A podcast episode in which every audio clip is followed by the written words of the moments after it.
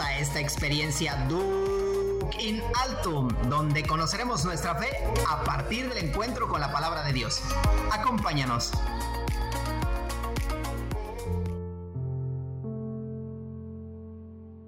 Señor, danos siempre de este pan.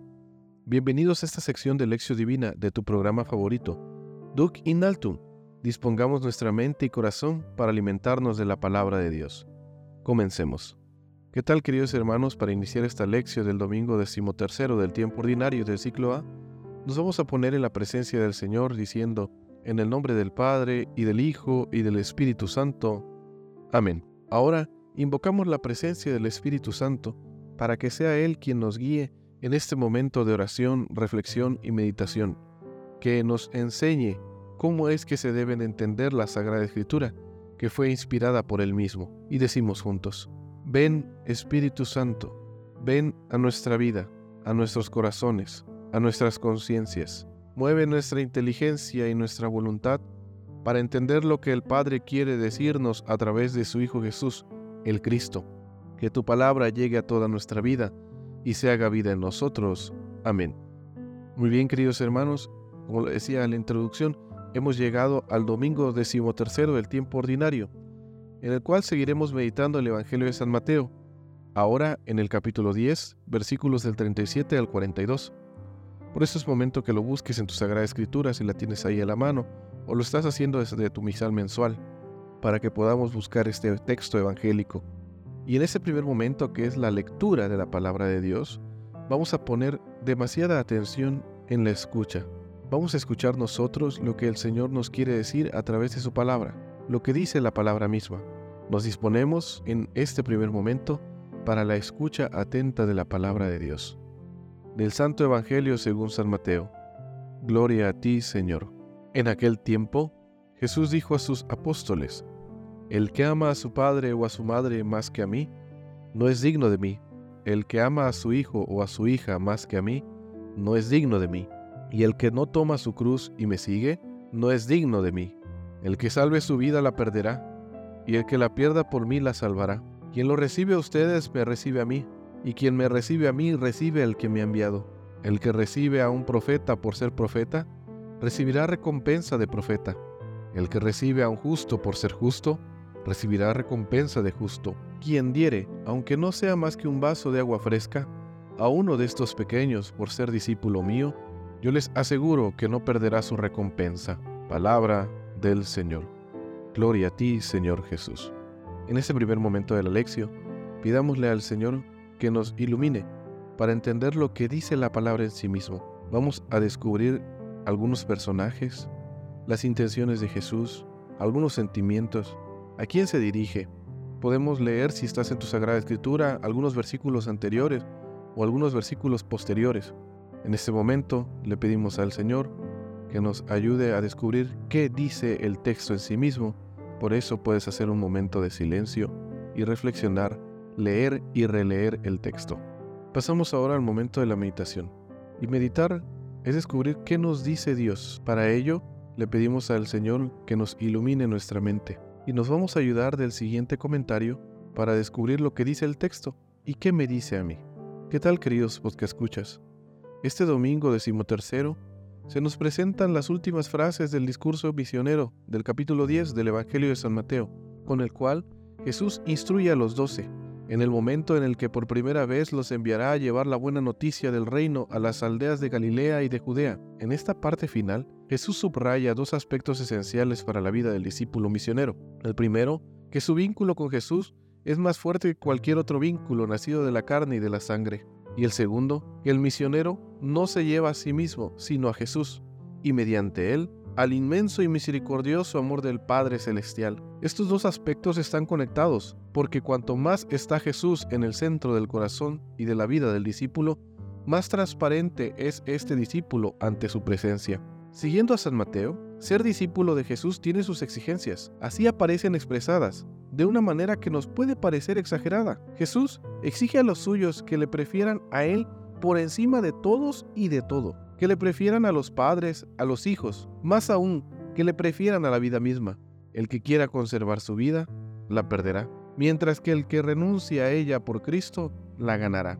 Resulta interesante que los mandamientos dicen de Dios mismo, amarás a tu Dios con todo tu corazón, con toda tu alma, con toda tu fuerza, y que ahora se lo aplica Jesús a sí mismo. No tenemos que anteponer nada a Él. Los demás profetas, como el Bautista, no dicen nada parecido.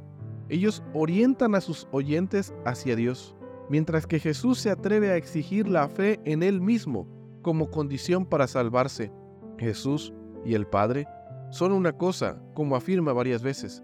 Por eso, el que cree en Él y le acoge, acoge al mismo Dios. Los cristianos no creemos en un libro o en una doctrina, creemos en una persona, que es Cristo Jesús, el Hijo de Dios vivo. No es que tengamos que rechazar el afecto a la familia o que Jesús esté aquí aboliendo el cuarto mandamiento, ni nos está invitando a descuidar la defensa de nuestra propia vida, pero tenemos que subordinarlo todo a nuestro seguimiento de Jesús. Los demás valores son penúltimos, son secundarios. Cuando tengamos que optar entre nuestra fidelidad a Cristo y la incomprensión o hasta las persecuciones familiares o sociales, tendremos que optar claramente por Cristo, como han hecho tantos y tantos mártires de todo tiempo. Los deportistas, por ejemplo, para conseguir su premio, o los estudiantes para sacar adelante su carrera, tienen que renunciar a otras opciones que son en sí mismas buenas, pero que ellos saben que son relativamente menos importantes que las metas que se han propuesto. Ahora bien, se nos presenta también la exigencia de la cruz. El que no tome su cruz y me siga, no es digno de mí. ¿Cómo entender este dicho de Jesús? Mateo habla de una disposición consciente al sufrimiento que culmina en el martirio. Se refiere a una conducta activa y personal de los discípulos, no a un ejercicio ascético como tal. El cristiano entiende el sufrimiento como consecuencia de seguir a Jesús. Esta expresión, tomar la cruz, conecta directamente con la costumbre romana de que el condenado llevara su propia cruz al lugar del suplicio. Así, de la misma manera, el seguidor de Cristo debe de llevar la marca de su Señor a donde quiera que Él se encuentre. La cruz implica un sufrimiento, físico como espiritual, desde el seno incluso de la misma familia, como lo hemos oído en los versículos anteriores. Sin embargo, Jesús no quería ver sufrir a nadie. El sufrimiento es malo. Jesús nunca lo buscó ni para sí ni para los demás. Al contrario, toda su vida consistió en luchar contra el sufrimiento y el mal que tanto daño hace a la persona. Pero buscar el bien y la felicidad para todos trae muchos problemas. Jesús lo sabía por experiencia. No se puede estar con los que sufren y buscar el bien de los últimos sin provocar el rechazo y la hostilidad de aquellos a los que no le interesa el cambio. Es imposible estar con los crucificados y no verse un día crucificado. Llevar la cruz no es buscar cruces, sino aceptar la crucifixión que nos llegará si seguimos los pasos de Jesús. La cruz no es que la andemos buscando, sino que es Dios mismo el que nos da la cruz. Así nos libramos de que sean nuestros propios intereses los que catalogamos como cruces. El seguir a Jesús, por tanto, conlleva riesgos, sacrificios, dificultades. El Evangelio no es un tranquilizante para una vida organizada al servicio de nuestros fantasmas de placer y bienestar. Cristo hace gozar y hace sufrir, consuela e inquieta, apoya y contradice. Solo así es camino, verdad y vida. Creer en un Dios Salvador que ya desde ahora y sin esperar el más allá, busca liberarnos de lo que nos hace daño, no ha de llevarnos a entender una fe cristiana como una religión de uso privado, al servicio exclusivo de nuestros problemas y sufrimientos. E insistir en el amor incondicional de un Dios amigo no ha de significar nunca fabricarnos un Dios a nuestra conveniencia. Ser cristiano no es buscar el Dios que me conviene y me dice sí a todo, sino encontrarme con el Dios que, precisamente por ser amigo, despierta mi responsabilidad y por eso mismo, más de una vez me hace renunciar a mi propia voluntad.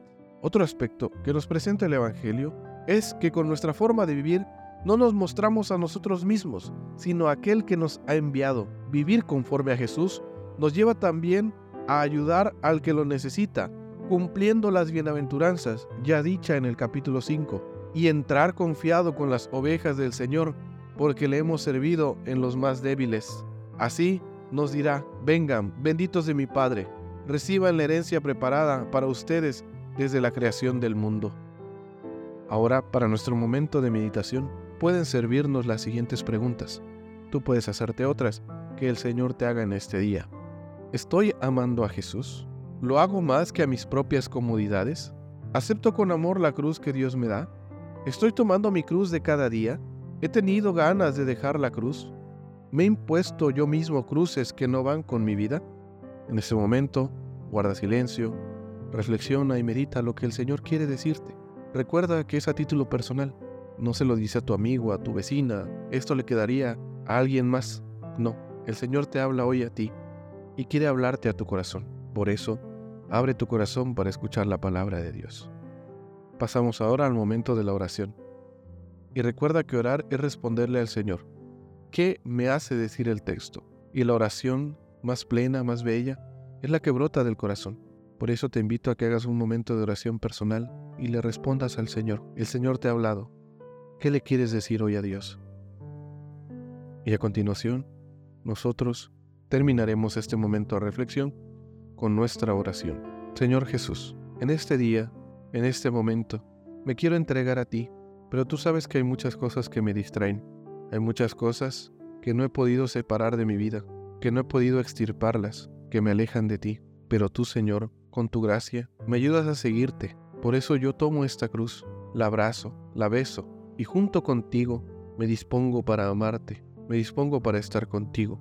Amigo Jesús, ven a mi vida, ayúdame a llevar este peso que es la cruz. Ayúdame, Señor, a mostrarte a mis hermanos, que mi vida sea una constante oración hacia ti.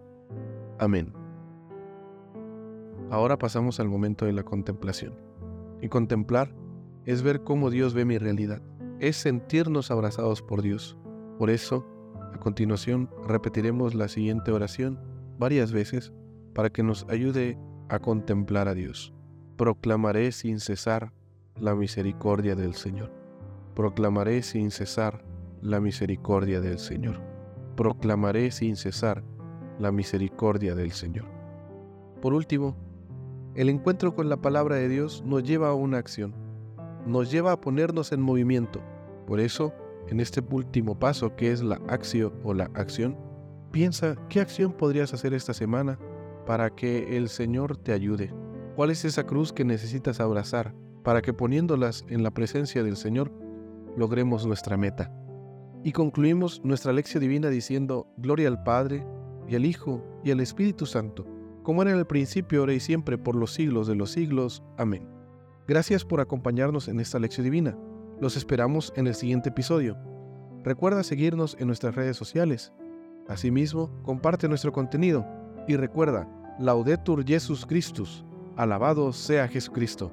Hasta la próxima.